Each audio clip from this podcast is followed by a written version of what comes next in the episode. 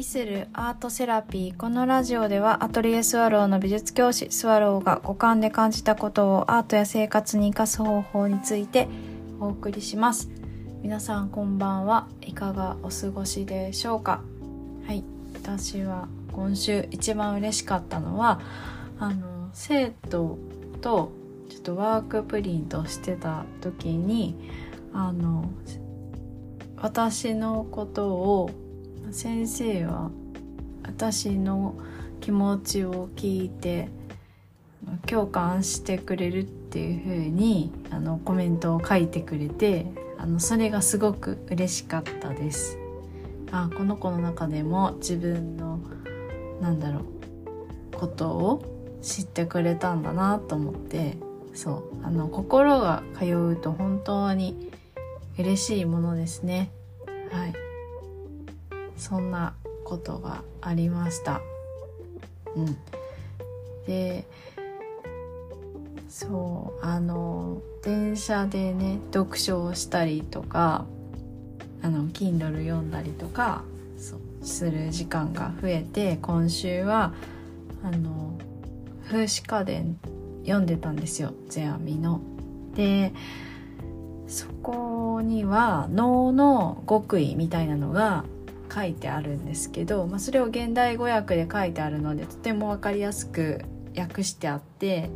で面白いなって思ったのが「時の花」っていう言葉があって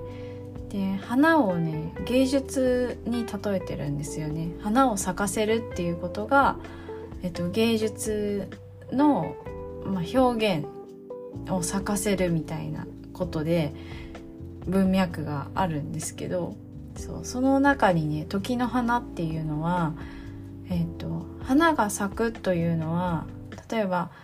春の花と夏の花があって夏の頃合いに、まあ、何度も春の花が咲いたとしても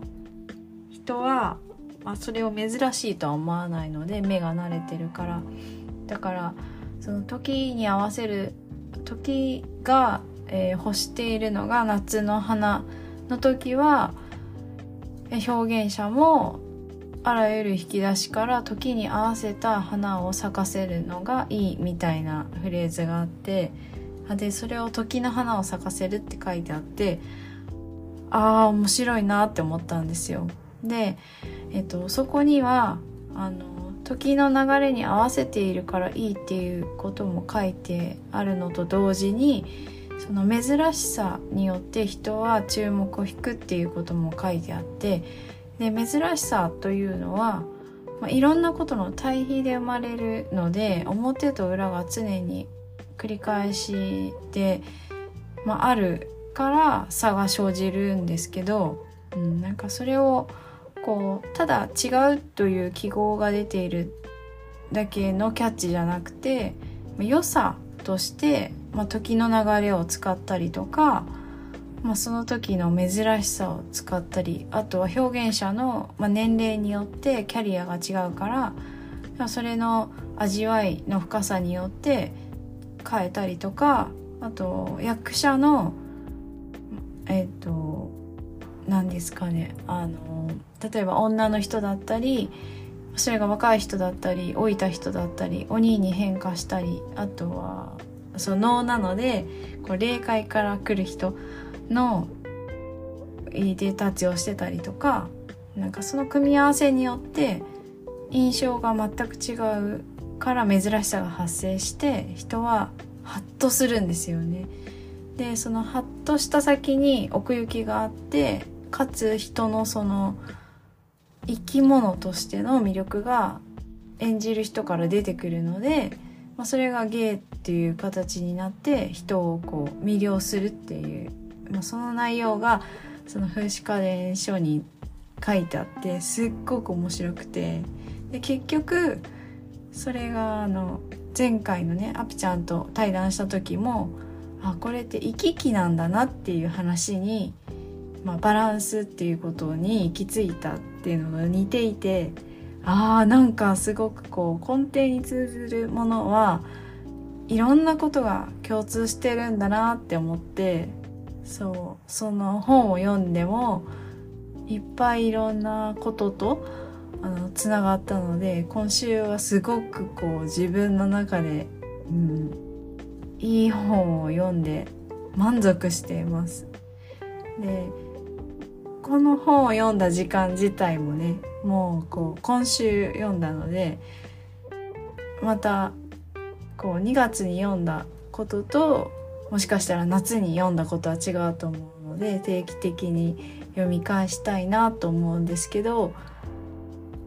うん、なんか思考って生きる時ってこうやってこういろんな人と話したり本の中で思考したり